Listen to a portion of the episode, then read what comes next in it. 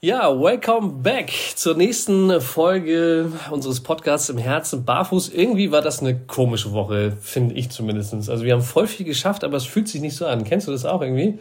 Ich hab's aber nicht. Du hast es nicht. Also mir geht's so. Ich finde, wir haben zwar auf einer Seite total viel geschafft, aber es fühlt sich nicht so an. Wir sind irgendwie, ja, weiß ich auch nicht.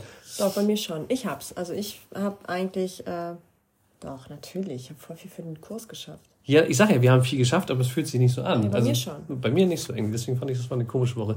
Und was mich in den letzten Tagen irgendwie gedanklich immer so ein bisschen beschäftigt hat, ist diese, ist diese Studie, die ich auch im Daily Fact äh, gepostet habe, dass äh, Forscher jetzt herausgefunden haben, dass Pflanzen ähm, tatsächlich leer machen, dass sie Geräusche machen, dass sie irgendwie vielleicht sogar ja, irgendwie kommunizieren mit uns. Das fand ich so verrückt, weil das verändert irgendwie alles. Naja, wieso dann mit uns? Vielleicht kommunizieren sie ja nur untereinander mit den Tieren und mit sich selbst. Sie kommunizieren nicht mit uns, weil sonst würden wir sie verstehen. Ja, ja, nee, ich sage nicht, dass sie mit uns kommunizieren, sondern insgesamt, dass sie äh, die Fähigkeit haben, über Töne zu kommunizieren, möglicherweise. Also bislang haben die Forscher einfach nur zeigen können, dass Tomaten, Tabak und ich glaube noch drei andere Pflanzen äh, Lärm machen, wenn sie gestresst sind. Also Tomaten unter Wasser, wenn sie einen Wassermangel haben, die machen irgendwie 30 bis 50 Mal so viele Geräusche wie gesunde Tomatenpflanzen. Total mhm. strange. Und als wenn sie irgendwie ja um Hilfe schreien oder also was machen oder die? Oder leiden. Oder, oder leiden, ja. Das ist völlig krank. Und das verändert irgendwie alles, weil stell dir mal vor, ähm, so, so äh, eine Weizenernte, ein großes Weizenfeld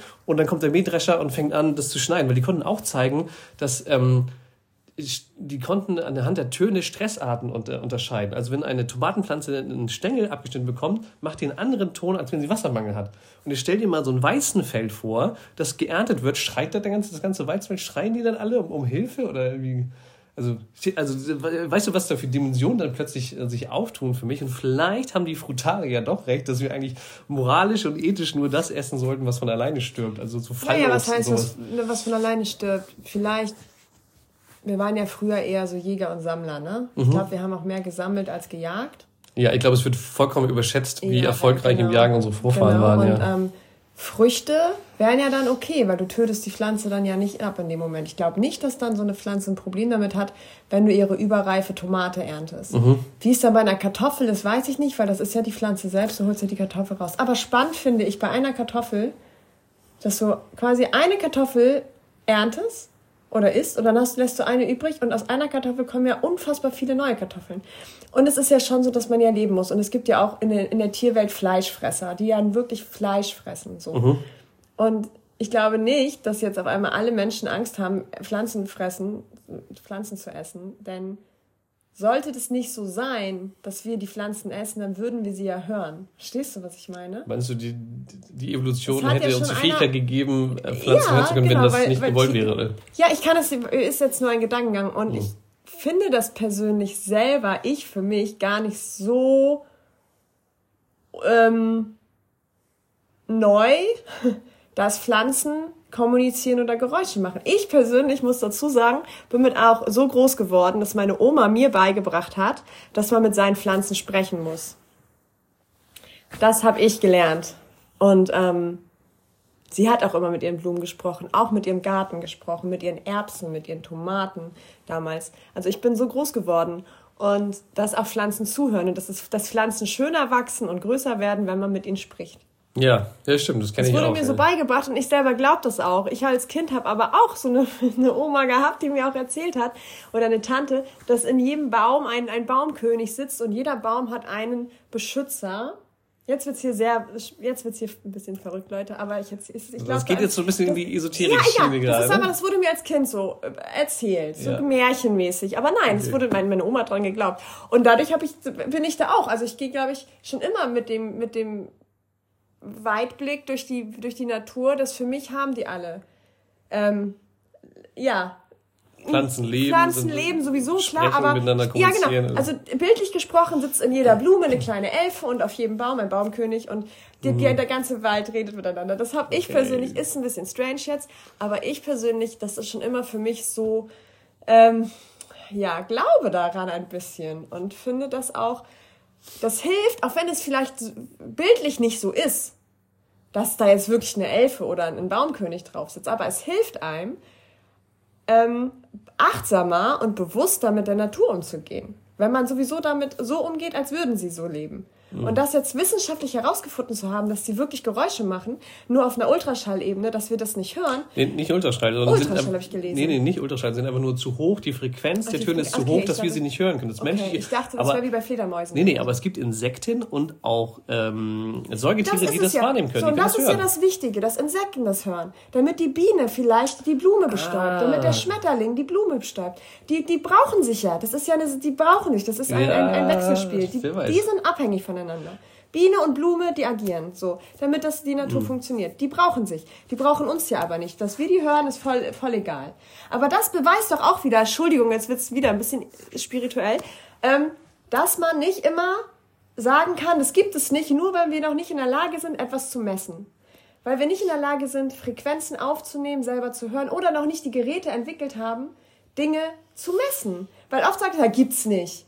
Kann man ja, nicht sehen. Nee, Nur weil, es, weil, weil, wir etwas nicht sehen können, heißt es nicht, dass es nicht da ist. Das ist richtig. Und das ist doch ein kleiner Beweis dafür. Ja, ja, ein bisschen schon, ja. Auf jeden Fall fand ich es mega faszinierend, weil es auch so einfach so viele andere Themen dann plötzlich öffnen. Einmal das Moralische, das Ethische dahinter, was man mit Pflanzen machen darf und was nicht. Ja. Und am Beispiel der Tomate, also das Pflücken auf jeden Fall, finde ich auch, weil die Tomate ja, hat ja was davon. Genau. Weil die hat ja ähm, quasi, die pflanzt sich ja dadurch auch vor, dass, sie, dass die Tomate ja, gefressen genau. wird und äh, Tiere tragen das dann in andere Gegenden sozusagen und über den Vögel. Kot oder Vögel, genau, und die Samen werden dann dort auch wieder äh, Ja, oder auch Rehe, ne? also genau. auch andere Waldtiere. Und wenn wir dann jetzt quasi jetzt nochmal zurück, ob wir jetzt keine kein Mais und ich glaube schon, natürlich können wir Pflanzen essen, also abgesehen davon. Ja. Aber ähm, es wäre kein Problem, jetzt Früchte zu pflücken oder jetzt Beeren zu mhm. pflücken, was wir Menschen ja früher auch immer schon getan haben. Ja. Ich glaube nicht, dass es irgendwie das Problem ist. Aber diese, diese, diese Landwirtschaft von heute, mhm. die ist ja auch eigentlich gar nicht menschlich. Eigentlich sind wir Nomaden. Wir sind immer schon rumgereist. Die Probleme kamen ja erst, seitdem wir sesshaft geworden sind. Seitdem viele auf jeden Fall, ja. Mit dem Besitztum, ja, ja, ist richtig. Und ja. auch Natur. Gibt es auch spannende Bücher dazu. Und, und ja. so weiter. Also mhm.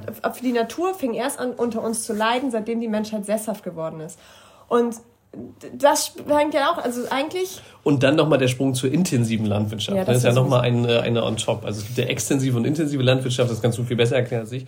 Aber dieses Intensive und die Massentierhaltung und das Ausbeuten der, der Erde, das ist ja, das hat ja sukzessive über die Jahrhunderte immer stärker zugenommen, ne? seitdem der genau. Mensch sesshaft ist.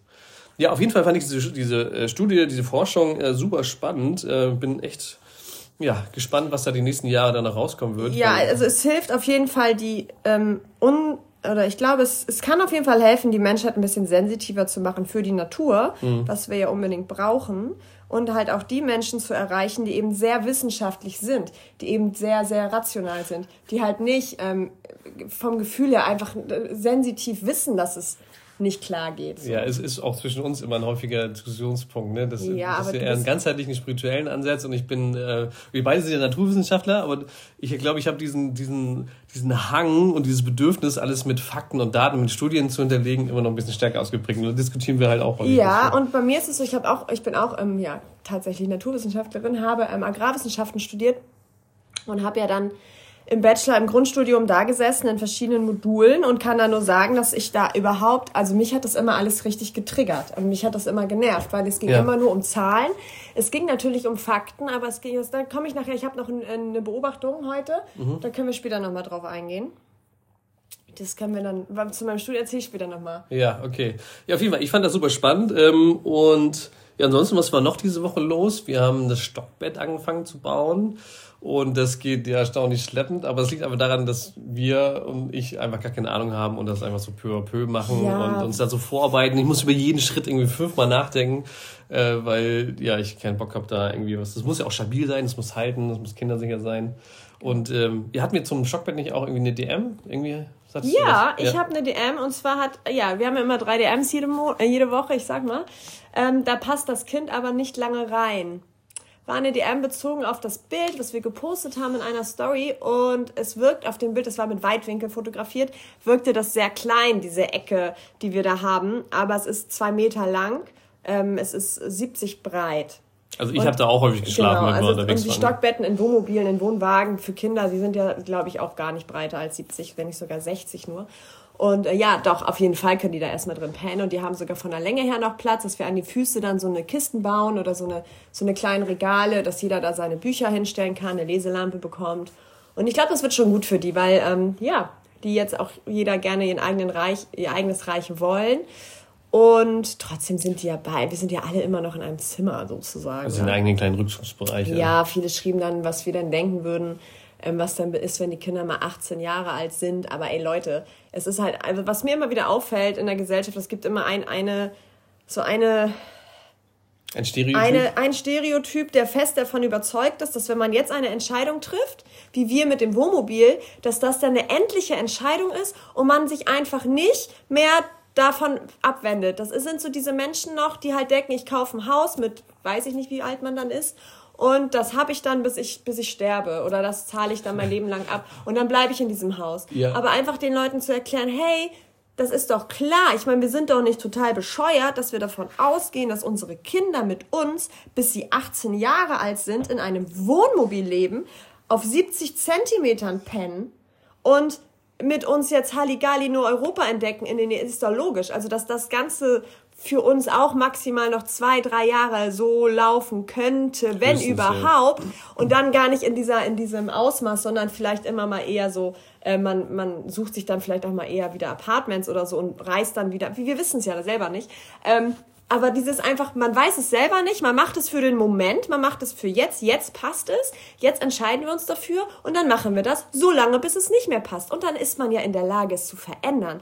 Man ist ja immer selber in der Lage, seine Situation in den Griff zu nehmen und zu, zu entscheiden, ob es blöd läuft oder nicht.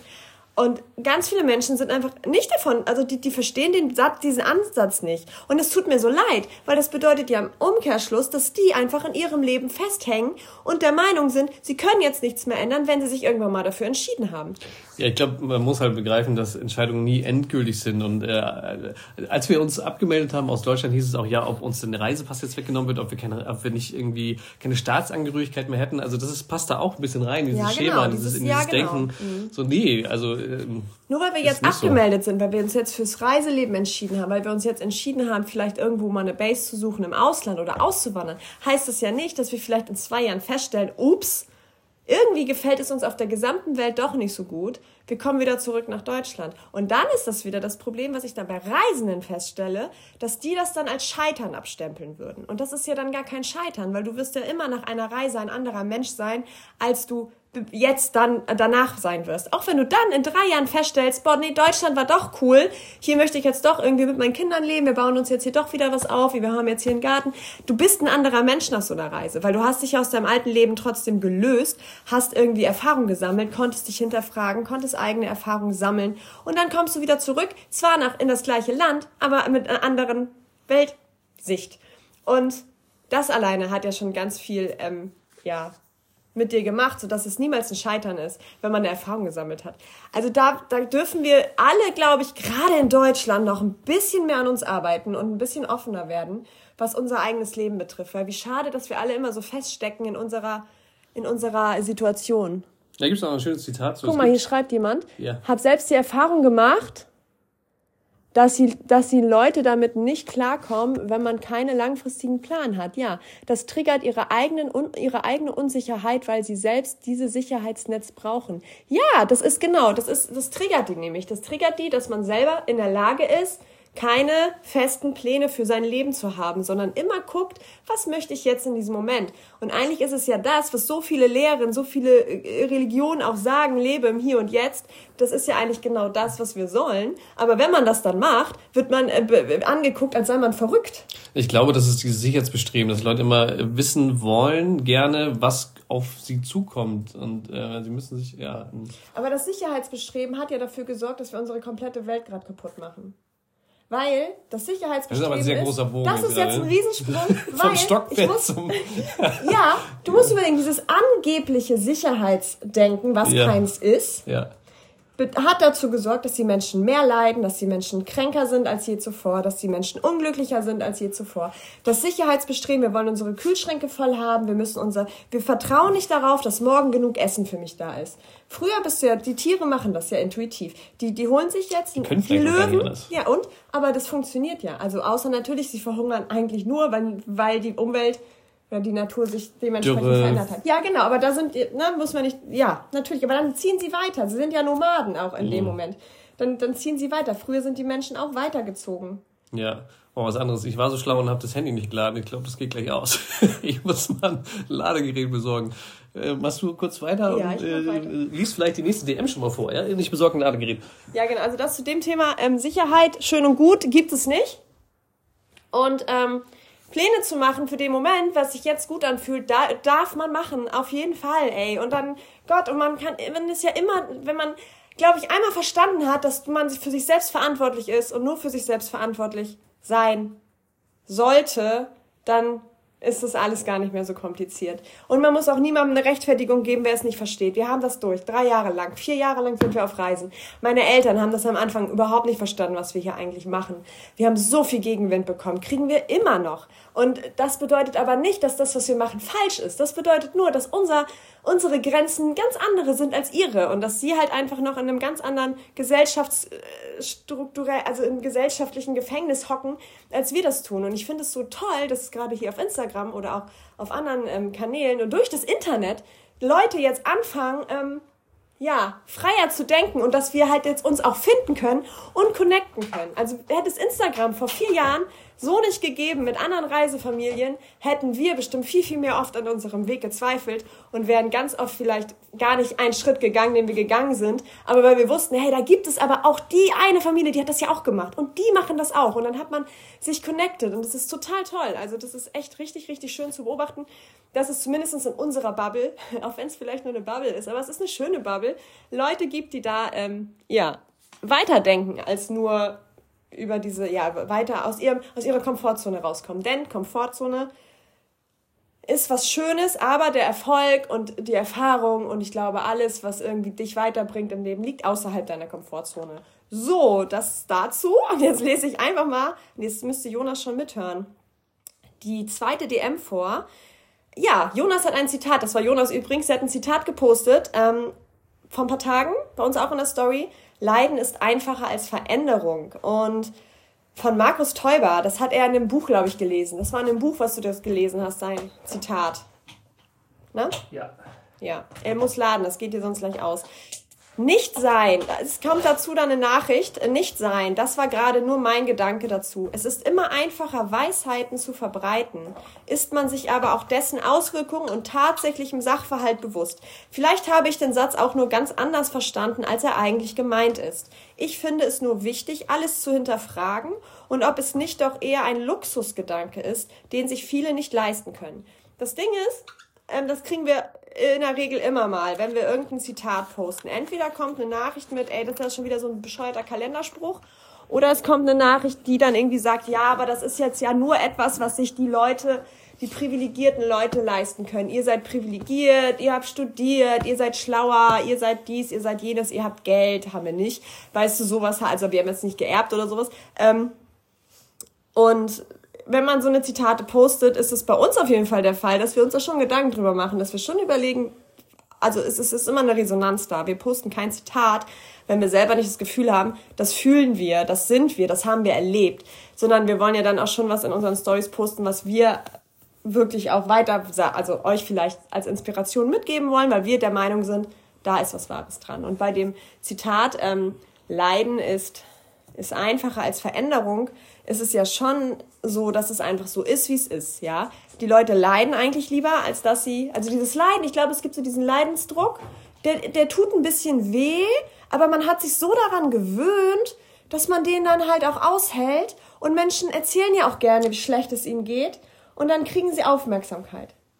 Und in, darf ich noch, und in die ja. Veränderung zu kommen, bedeutet ja erstmal, Unsicherheit bedeutet erstmal, du weißt nicht, was hinter deiner Komfortzone liegt. Also bist du lieber an deiner leidvollen Komfortzone und da bist du dann und da bleibst du dann. Und wenn dann nämlich Leute wie wir vielleicht so eine Leute dann triggern, äh, weil wir halt Sachen machen, die andere nicht verstehen, dann dann, ja, dann zeigen wir denen, hey, man muss nicht in dieser Komfortzone vor sich hin leiden. Man kann austreten, man kann Veränderungen in sein Leben bringen.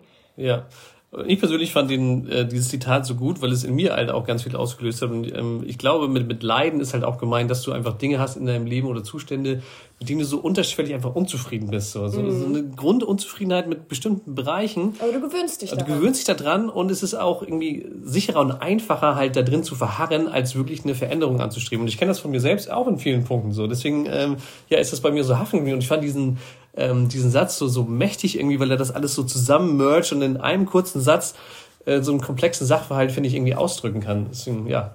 Ich fand bei dir das spannend. Jonas hat den, sich diesen Spruch ausgesucht und da fand ich ganz interessant, dass wir in letzter Zeit öfter mal diskutiert haben. Wir sind ja, habe ich ja in den letzten Folgen auch immer schon mal erwähnt, gerade genau da, wo wir äh, halt einfach gerade wirklich, Leute, wirklich nicht wissen, wie es, wie, wie es wirklich wird, was wir jetzt hier machen, ja.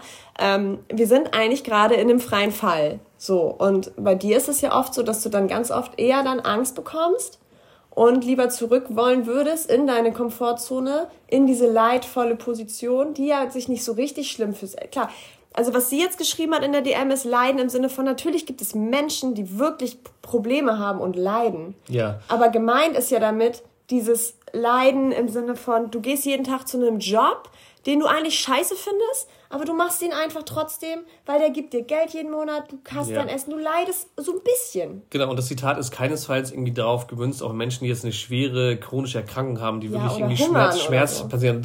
Für die ist das natürlich nicht irgendwie gedacht, dieses genau. Zitat, sondern einfach, es geht um unzufrieden, um Zustände im Leben, mit denen man unzufrieden ist und dass man darin eben verharrt, anstatt was zu verändern, weil es ein bisschen einfacher ist, ja. Genau, eben wie so ein Job, den du eigentlich kacke findest. Aber dann den Mut zu haben, den zu tauschen oder zu kündigen, den haben dann auch die wenigsten. Ja. Und und das fand ich halt bei dir nur so spannend, dass du dieses Zitat ausgesucht hast, eben weil du ja auch oft struggles, sondern ich dann immer, also es geht dann immer so, wir, wir sind dann öfter gegenseitig mal in so einem kleinen Loch, ne? Ja, zum Glück immer nicht zusammen. Der eine ist irgendwie hier unten und zweifelt an allem und ist irgendwie unmotiviert und der andere hat gerade einen hoch ja, und dann können genau. wir uns genau. immer so gegenseitig da, da wieder rausziehen. Also deswegen vielleicht auch einfach mal ehrlich gesagt, auch wenn wir das jetzt hier irgendwie alles so nach außen hin das so aussieht, als würden wir das so krass rocken und als würde man hier so gerade voll äh, durchdrehen und man, die schaffen so viel, das kriegen wir auch ganz oft. Boah, ihr macht so viel, ihr schafft so viel. Ja, aber wir sind auch echt, echt, ähm, Moment, Betty! Wir sind auch wirklich am struggeln und wir sind wirklich auch, ähm, ja, haben auch unsere Tage, wo wir denken, boah, das schaffen wir alles nicht oder so. Also wir haben auch die Kinder und alles. Also es sieht, das sieht nach außen natürlich, man sieht die Ergebnisse, aber man sieht, es ist immer dieses, dieses Eisbergbild, ne? Man sieht die Spitze vom Eisberg, aber nicht das alles, was dazu gehört. Maja, komm her. Ja, das dazu einmal wollte ich nur sagen. Natürlich, ähm, weil sie geschrieben hat, man muss das immer alles hinterfragen. Natürlich muss man das hinterfragen, aber es war wirklich einfach nur auf, diese, auf dieses kleine Leiden bezogen, auf diese kleinen Unzufriedenheiten im Leben. Die dritte DM ähm, ja, da hat Jonas ein Daily Fact mal gemacht. Ich glaube, Anfang der Woche, da ging es um die Gewohnheiten. Ähm, das fand ich ganz spannend. Das ist halt diese, diese drei Wochen Gewohnheit, dass es, ähm, dass es jetzt ähm, widerlegt werden konnte, dass es gar nicht so ist, dass man sich nicht nach so und so vielen Tagen, ich weiß gar nicht wie viele, ich glaube 30, ich weiß es gerade gar nicht, ähm, halt nicht eine Gewohnheit für sich ähm, dann quasi verkörpert hat. Weil da hat mir jemand geschrieben, ich habe dazu gelesen, dass es für Männer ähm, wohl so ist und da auch wirken kann, aber bei Frauen eben nicht, weil Frauen zyklische Wesen sind. Und das fand ich spannend, das kann ich als Frau bestätigen. Ey, ich kann mich nicht einen Monat, wenn ich jetzt sage, ich gehe jetzt einen Monat jeden Tag joggen, da habe ich ja einmal meine Periode zum Beispiel. Da habe ich dann auch meine, meinen PMS, dann habe ich dann vielleicht Unterleibsschmerzen oder man hat halt die starken, starken Tage, an denen es halt richtig wo man richtig doll blutet, ey, da gehst du nicht joggen so. Ja, machst du halt nicht. Fand ich halt spannend, dass sie das darauf, äh, oder dass sie halt darüber geredet hat, dass es einfach dieses Zyklische gibt bei Frauen und Frauen funktionieren deswegen ja sowieso voll anders. Ich merke das ja auch mit, mit Jonas, wenn wir halt jetzt in diesem Arbeitsrhythmus sind und arbeiten. Es gibt Tage, da versteht er nicht, warum ich einfach gerade nicht arbeiten kann, weil er es ja nicht sieht. Er sieht nicht, wie es mir geht. Er sieht mein Hormon ähm, Abspack nicht, mein PMS, mein keine Ahnung. Es gibt halt diese vier Phasen in unserem Zyklus. Da hast du die motivierte Phase, dann bist du da im Eisprung, dann fühlt man sich immer anders. Also wir haben ja eigentlich, also ich kann das bestätigen, vier verschiedene. Ähm, was ist? Und seid ihr jetzt bei der Periode gelandet? Ja, ich habe ja, weil ich ähm, die dritte DM vorgelesen habe. Ah. Man hat ja als als Frau wirklich so vier Wesen in sich, ja. Und zu, je, zu jedem Zyklus, das sind ja vier, vier Phasen, ist man ein bisschen anders drauf, man fühlt sich anders, man ist ähm, sensibler, man, dann gibt's diese Phase, da fühlst du dich einfach so krass unberechenbar. Ich hatte vorgelesen, dass eine zu deinem Daily Fact mit den Gewohnheiten geschrieben hat, dass eine Frau, ähm, dass, dass es, sie hat gelesen, dass es bei Frauen nicht hinhaut, weil Frauen zyklische Wesen sind. Bei Männern ist es so, bei Frauen. Aber wie lange wie lang es dauert, bis man eine neue genau, Gewohnheit verankert hat, ja, genau. Und das mit den zyklischen Wesen kann ich halt bestätigen, einfach mhm. weil ich nicht 30 Tage am Stück joggen gehen könnte. So. Mhm. Weil ich habe zwischendurch einfach meine Tage und ich blute richtig doll oder ich habe PMS oder Unterleibsschmerzen. Also du kannst gar nicht solche Sachen durchziehen. Plus, man hat einfach immer andere Stimmungsschwankungen. Und man fühlt sich einfach anders. Also es funktioniert einfach nicht. Und wir hatten ja mal in einer anderen, in einer älteren Folge sogar darüber geredet, dass ich zum Beispiel Morgenroutine auch völlig bescheuert finde. Ich da hatten wir auch drüber geredet. Ja. Und ich glaube auch immer noch, dass es typbedingt ist. Es gibt den Typ, der kann das, der braucht das. Es gibt aber auch einfach den Typ, der ist in, in seiner Flexibilität ganz anders. Ganz spannendes Thema Humandesign. Hat, den hatten wir jetzt uns über unsere Human-Readings ähm, da mal auch ausgetauscht. Dazu erzähle ich euch auch nochmal auf jeden Fall was hier bei Instagram. Und da ging es auch darum, dass ich zum Beispiel der Typ bin, der äh, seinen eigenen Rhythmus braucht und der so Dinge machte, die die man nach außen, die außenstehende Leute vielleicht gar nicht verstehen können, wie ich an eine Sache rangehe. Er versteht es nämlich überhaupt nicht. Dann versucht er immer mir zu erklären, das soll ich aber so und so machen. Und ich denke mir so, nee, ich mache das aber so, einfach weil ich da ganz anders rangehe als wahrscheinlich der Großteil der Menschen. Ja, und da hilft dann Humandesign unglaublich, das zu erkennen und auch für den Partner, dass er dann ähm, das jetzt weiß, dass er mich einfach in Ruhe lassen soll. Kann ich nur bestätigen. Sehr spannendes Feld. Ja, sehr spannendes ja. Thema. Da können wir gerne nochmal drauf eingehen. Auf Instagram mache ich das mal. Ähm, und ja, das waren die DMs von heute. Ist schon durch, okay. Genau. Ja. DMs, ja. genau. Dann kommen wir auch schon zur nächsten Rubrik, nämlich die drei schnellen Fragen. Diese Woche bin ich dran, ich stelle ja, die Fragen. Weiß, ja. Und meine erste Frage an dich, gibt es etwas, das dir peinlich ist, so im Alltag, so, so alltägliche Dinge, die dir peinlich sind? Gibt es da was? Meinst du jetzt was ich an mir habe oder wenn eine Situation passiert. Situation, was du anhörst, ist eigentlich. Ja, ich bin tatsächlich jemand, dem sehr wenig peinlich ist. Ja. Unglaublich wenig ist mir peinlich. Okay. Also mir ist, glaube ich, also peinlich ist ja, wenn man sich, wenn man sich schämt, wenn man sich dann auch schlecht fühlt. Und ich bin jemand wirklich, der ähm, sehr, sehr gut über sich selbst lachen kann, würde ich behaupten. Ja. Sicher auch Und angenommen, ich stehe jetzt in einer H&M-Kabine. Oder in irgendeiner, H&M, ich war, wann war ich das letzte Mal bei H&M? Ist 10, 20 Jahre her. H&M-Kabine ist immer so ein Standardbeispiel. Man steht in so einer Kabine in einem Laden oder auf einer Toilette und ich würde so richtig einen abfurzen. So richtig laut. Yeah. Ich würde so lachen. Es wäre mir so peinlich, aber es wäre so witzig gleichzeitig. Das wäre mir peinlich, aber yeah. ich fände es hart witzig. Ich fände es okay. super witzig dann so Sachen, mir passieren halt immer so unglaublich peinliche Dinge, aber ich lache dann so krass darüber. Also selber auch. Also ja. ich finde es dann eher so mega witzig, wenn mir peinliche Sachen passieren. Und was mir wirklich richtig nehme, ist eigentlich nichts richtig peinlich. Also so, dass es mir unangenehm ist, nicht. Hm. Ich lache dann nur. Ich hatte mal einen Job, äh, da war die Toilette für die Mitarbeiter gegenüber von einem Büro und die Tür von diesem Büro war immer offen. In der Regel sind die ja offen in, in so Büros, es sei denn, da ist jetzt irgendwie ein, ein, privates Gespräch oder eine Beratung oder sonst irgendwas. Das heißt, die, die, ähm, die, die Damen, die da saßen, die konnten, genau, die konnten jedes Mal sehen, wenn jemand auf diese Toilette geht und wussten, oder haben auch mitgekriegt, wie lange der, diese Person da bleibt und wussten, ob man jetzt einfach nur pinkeln ist oder ob man, ja, kacken ist. Ich fand es schon ein bisschen unangenehm irgendwie. Ja, das ist blöd. Ja, das war ein bisschen, äh, nicht also, peinlich, aber so ein bisschen so, so leicht und das finde ich unangenehm irgendwie dann. Das immer, weißt du, kennst du diesen Struggle ja, im Kopf? Nein, das finde ich auch blöd. Also wenn ich jetzt im Restaurant bin mit, mit, mit Leuten, die ich nicht so richtig gut kenne. Ja. Und ich muss auf Klo. Groß. Ja. Dann würde ich das, glaube ich, nicht machen, weil es zu lange dauert und weil man dann denkt, die Person weiß, jetzt warst du nicht mehr pinkeln, weil diese fünf Minuten des Pinkelns und Händewaschens ist um. Also entweder sagst du da, kannst ja auch nicht sagen, wie bei einem Konzert war eine lange Schlange, weil ist ja im Restaurant nicht. Mhm. Manchmal dauert es ja einfach, weil es so eine fette lange Schlange Als wir bei Ocean Film Tours waren, da war in der Pause, das Klo war voll, so. Ja, da stehst du halt an. Ja. Kannst ja dann auch nicht sagen. Ja, das ist äh, schon noch, das ist mir auch unangenehm. Aber das mit der Arbeit, ich hätte dann, ich bin ja eh ein Heimscheißer. Also, ich okay. bin absoluter Heimscheißer. Du nicht? Bist du auf, bei, bei der Arbeit auf Klo gegangen? Klar, logisch. Mach mal noch zu Hause. nee. Ich bin Heimscheißer. Nee. Okay, ich kann auch, wenn wir, wenn wir ja. nämlich lange nicht unterwegs waren und dann wieder fahren, habe ich ein Riesenproblem auch immer. Mm. Ich brauche dann erstmal ein, zwei Wochen. Ja, vor allem so, ja. Damals in Asien, Asien habe ich echt richtig gelitten und dann habe ich irgendwann so eine, so eine ähm, Abführtabletten genommen. Ja. Und dann ging's. Äh, zweite schnelle Frage an dich. Was ist das schlimmste Geräusch für dich?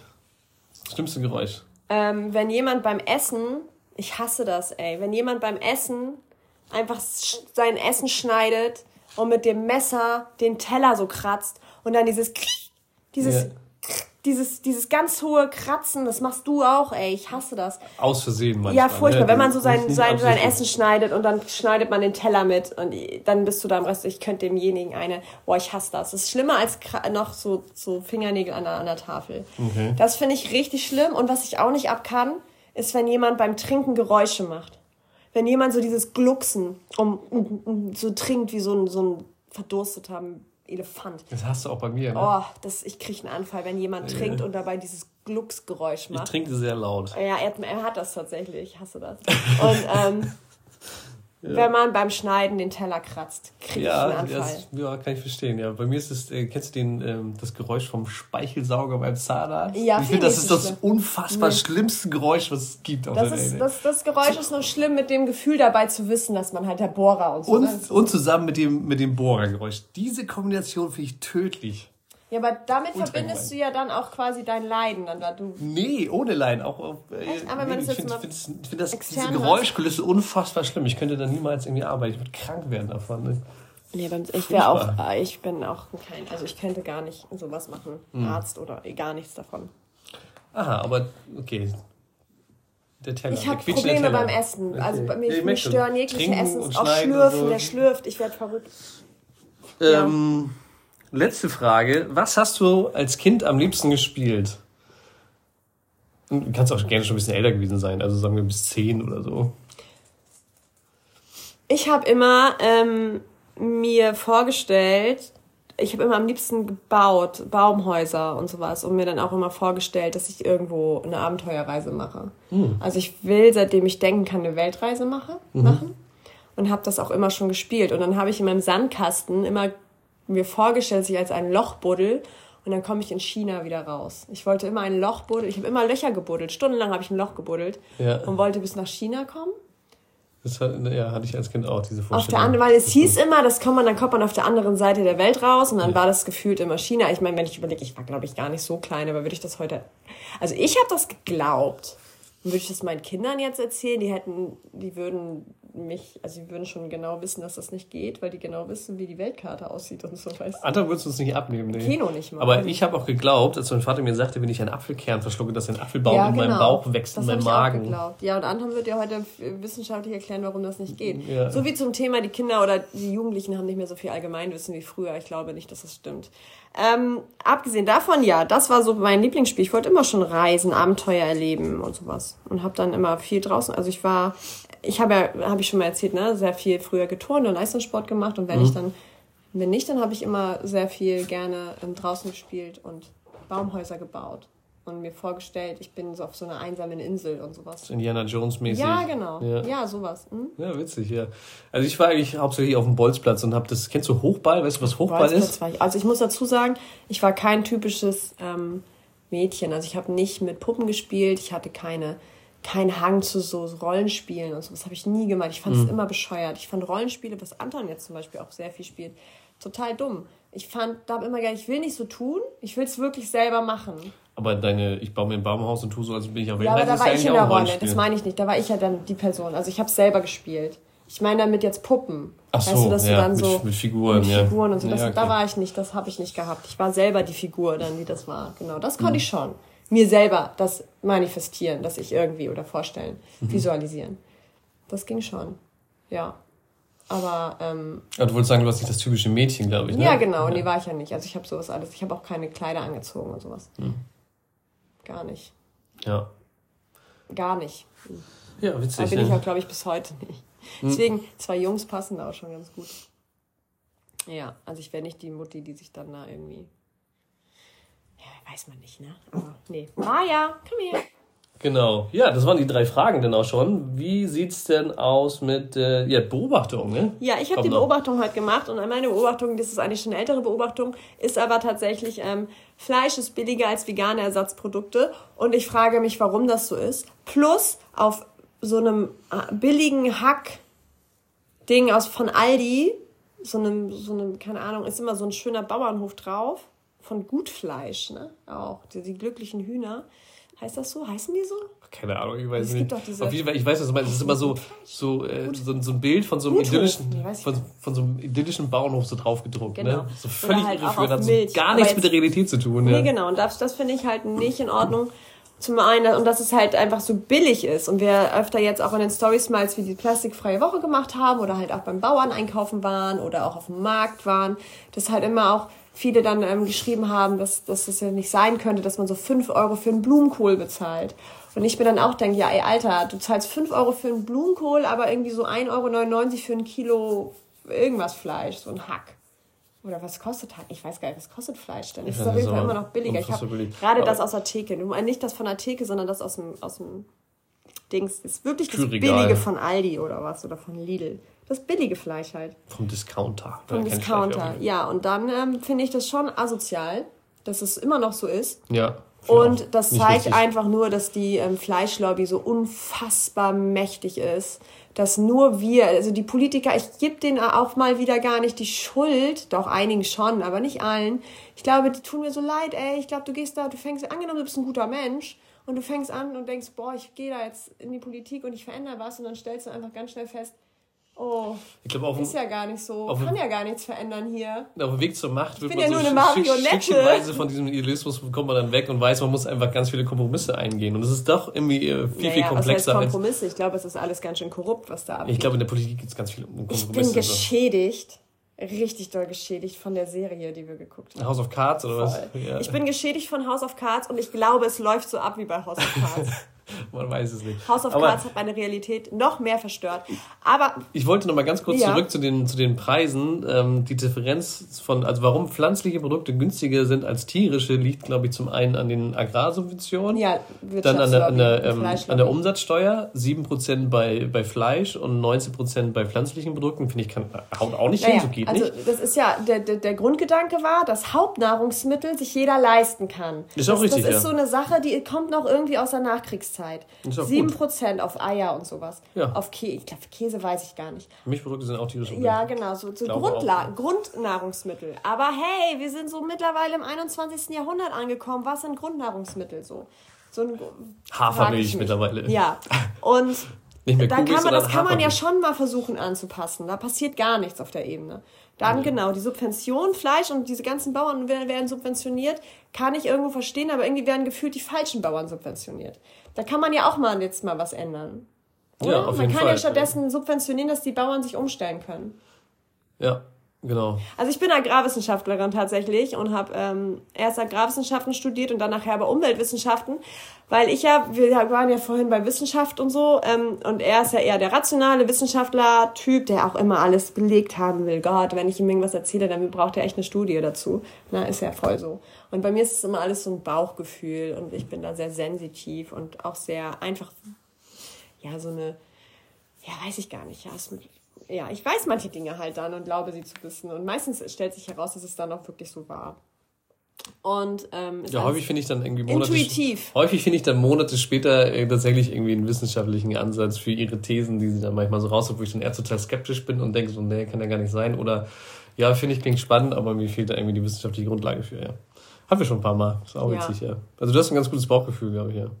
Ja, so eine innere Weisheit, ne, die man dann anzapft, die jeder von uns hat. Bin ich mir fest, bin ich mir sicher, aber halt viele sie aber einfach nicht hören. Eigentlich warst du bei deinem Studium, warum du auch Genau, ich habe Agrarwissenschaften studiert und das war dann so krass. Man hat im Grundlagenstudium so, so Grundlagen halt, unter anderem auch Tierzucht und Tierhaltung und, und Futtermittelkunde. Und da ging es eigentlich immer nur um Zahlen. Es ging nur um Zahlen. Das ist jetzt ja auch schon ein paar Jahre her. Ich habe 2017 angefangen zu studieren. Ähm, nee, stimmt gar nee, nicht. 2007. oh fuck, sind wir alt. Yeah. 2007 habe ich angefangen zu studieren. Ja, ist länger her, genau. Nee, fertig war ich 2013. Aber wow, Leute, 2015 ist Anton geboren.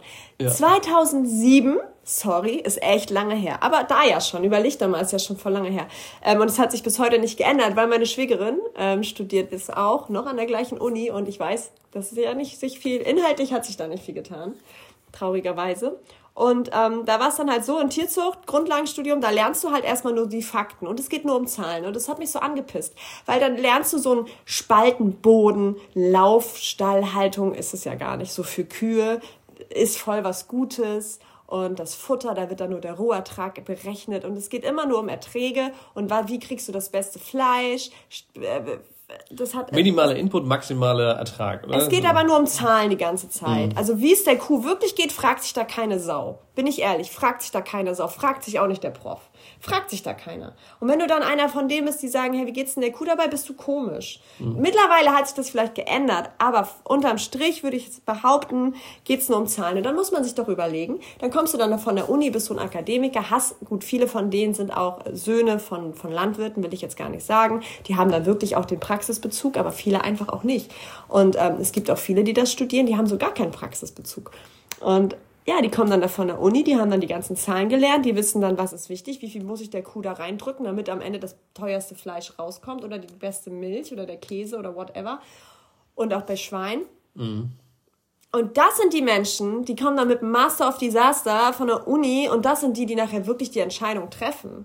Die wirklich dann entweder in die, ja, politisch irgendwie mit einbezogen werden, ne? Berater sind oder dann halt bei irgendwelchen ähm, ja, Agrarberater für Agrar, die, die dann einfach Futter in den großen Firmen sitzen. So, dann hatten wir auch in Pflanzenzucht, das war auch so ein Modul einfach, ein, Prof, der hat uns dann wirklich erzählen wollen. Und das, da sitzen ja dann viele Leute, ja, also 100 Stück oder so in den, in den ersten, in den ersten Vorlesungen, dass ähm, die BASF ein super Arbeitgeber ist, Monsanto ist total toll und er kann äh, Kontakte knüpfen, wer bei ihm nachher seine Masterarbeit schreibt. Er kriegt auf jeden Fall einen richtig guten Job bei der BASF. Und die wow, Genmanipulation wird uns retten, ne? Ja, genau. Und, es ging, und, und dann wurde mir auch dann erzählt, dass ähm, ja, nur genmanipulierte Pflanzen können die Welt ernähren.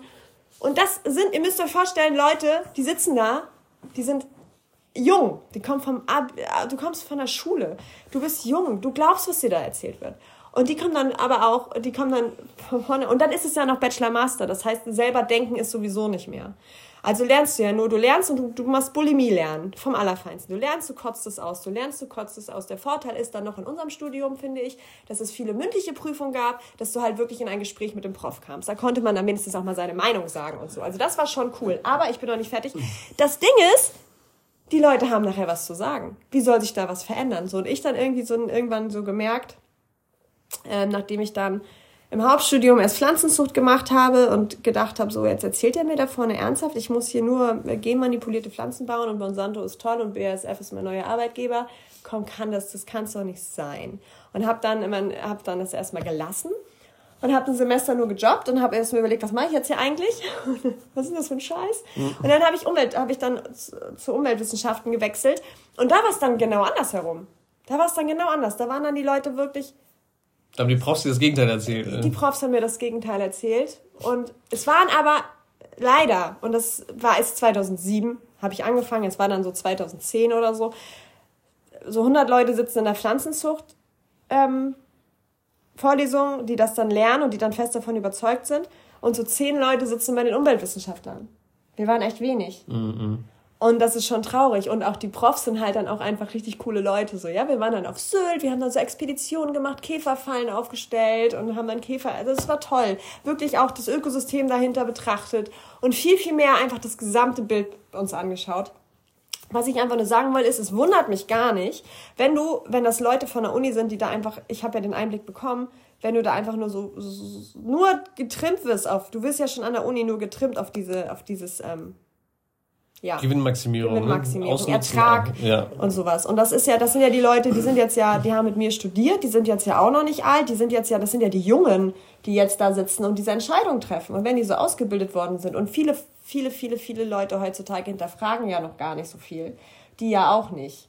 Ich habe ja auch viele kennengelernt, da hinterfragt keiner was. Mhm. Das sind auch sehr, sehr viele. Hat man ein Prof von uns oh. äh, auch gesagt in der Uni, dass er es erstaunlich findet, die Studenten von, von, von heute, also damals, als wir noch studiert haben, einfach so vieles einfach hinnehmen, ohne zu hinterfragen. Das wäre früher gar nicht gegangen. Als er noch studiert hat, dann, äh, da haben die Profs richtig Gegenwind gekriegt, da wurde denen, wurden die bombardiert mit kritischen Fragen und heute äh, nehmen wir das einfach alle so auf und hinterfragen es nicht und kotzen das dann wieder in den Prüfungen aus. Ne? Ja. Da hat auch ein Wechsel stattgefunden. Ja, leider. Und das kommt meiner Meinung nach durchs Bachelor-Master-System. Also das ist halt äh, dieses, ähm, es ist ja wirklich so, dass du nur lernst und dann die Prüfung schaffst. Und wir haben wirklich in dem Agrarstudium so unfassbar viele Prüfungen gehabt, das ist nicht ja. normal. Mhm. Also das hat für mich nichts mit ähm, ja damit zu tun, dass du dich mit dem Themenfeld beschäftigst, was du dir wirklich gerne aneignen willst. Äh, ja, genau, war spannend und ist äh, für mich jetzt kein Wunder. Und jetzt zum Fleisch nochmal zurück. Das ist halt einfach, ja, ich bin gespannt. Ich denke, der Druck aus der, aus der Gesellschaft muss mehr werden. Und es kommt wohl dann irgendwann. Es und wird kommen. Dazu, Wie mit den Zigaretten. Es wird kommen. Dazu passen, jetzt wo du auch Zigaretten sagst, ich habe auf Social Media letztens ein Bild gesehen von einer ähm, Fleischverpackung, wo dann auch so ein Schockbild drauf war, wie bei Zigaretten. Also ein Schockbild über die, über die Haltung und die, den Transport und die Schlachtung von Tieren, also wie wir in der Massentierhaltung mit Tieren umgehen. Und das fand ich eigentlich einen ganz sinnvollen Ansatz, mhm. dass man diese Schockbilder wie auch Zigaretten auf die Fleisch, auf diese Billig-Fleischpackung halt auch raufmacht. Um, und nicht diesen schönen Bauernhof da, sondern einfach ein Schockbild, um einfach zu zeigen, okay, so ist es wirklich, Leute. Das ist nicht der schöne Bauernhof, sondern es ist einfach eine fucking Riese, Riesenhalle sterilisiert. Den Tieren werden die Schwänze abgeschnitten, die beißen sich da selber, denen ich irgendwie, die, die, die sind völlig, werden verrückt eine in diesen Räumen. Eine Freundin von mir mhm. hat, man muss auch immer ein, Sex, ein Praktikum machen im Studium, hat eine was heißt eine Freundin, eine alte Kommilitonin, hat ein Praktikum gemacht auf, bei einem Schweinestall und die musste den Ferkeln, nachdem sie ein, geboren sind, die Schwänze ab, abknipsen. Direkt danach, okay, krass. Die werden, denen wurden die Schwänze sofort abgeknipst, damit sie sich die eben nicht gegenseitig abfressen. Ja. Aber das fand die, glaube ich, auch gar nicht so schlimm, weil du bist dann ja in so einer Welt, wo das irgendwie so normal erscheint. Mhm. Und ich glaube, diese Menschen, die da drin sind, die sind so, so, so die adaptieren so, sich dann, ne? Ja, ich glaube, ganz schlimm ist einfach, die sind so hypnotisiert, die sind, die machen das einfach, die hinterfragen nicht. Wie, wie ich habe einmal eine Szene gezeigt in den Stories, unser täglich Brot. Ich verlinke euch auf Spotify in den Show Notes, heißt das so? Unten das? Ich glaube schon, ja. Da unten verlinke ich euch die Dokumentation Unser täglich Brot. Es ist für mich, es gibt so viele Dokumentationen über Vegan, Veganismus und so, ne? Aber das war schon eine Dokumentation, die einfach auch zeigt, was diese Art von Tierhaltung mit Menschen macht. Fand ich spannend. Vor allem finde ich gut, dass sie halt total, also scheinbar objektiv ist. Sie zeigt einfach nur, was passiert ja. in unserer Lebens- und Ernährungsindustrie ohne das zu kommentieren. Also ganz viel mit Originalton. Mhm. Es wird nicht äh, äh also über die Erzählerstimme das alles kritisch äh, beleuchtet, sondern es wird einfach nur gezeigt und der Beobachter kann selber interpretieren und urteilen darüber, was er da sieht. So, das fand ich einen ganz coolen Ansatz. So. Und das, äh, ja, die Eindrücke in unsere Lebensmittelindustrie sind ja teilweise sehr, sehr äh, erschreckend. Ja. ja, und er ist Ernährungswissenschaftler. Also wir sind ja auch noch quasi. Ja, ich komme aus, äh, aus dem Bereich. Ne? Ja, Agrarwissenschaften und Ernährungswissenschaften schon. Ja, und wir haben beide aber festgestellt, das ist nicht so, nicht so schön. Ja. Ja, gut, äh, dann sind wir für heute auch schon durch. Das war die Beobachtung. Ähm, wir gehen jetzt ein bisschen raus. Wir wünschen euch noch einen wunderschönen Sonntag und sehen uns dann in einer Woche und morgen wieder in den Stories. Bis dahin, bleibt gesund, alles Gute für euch. Bis dann. Ciao. Ciao.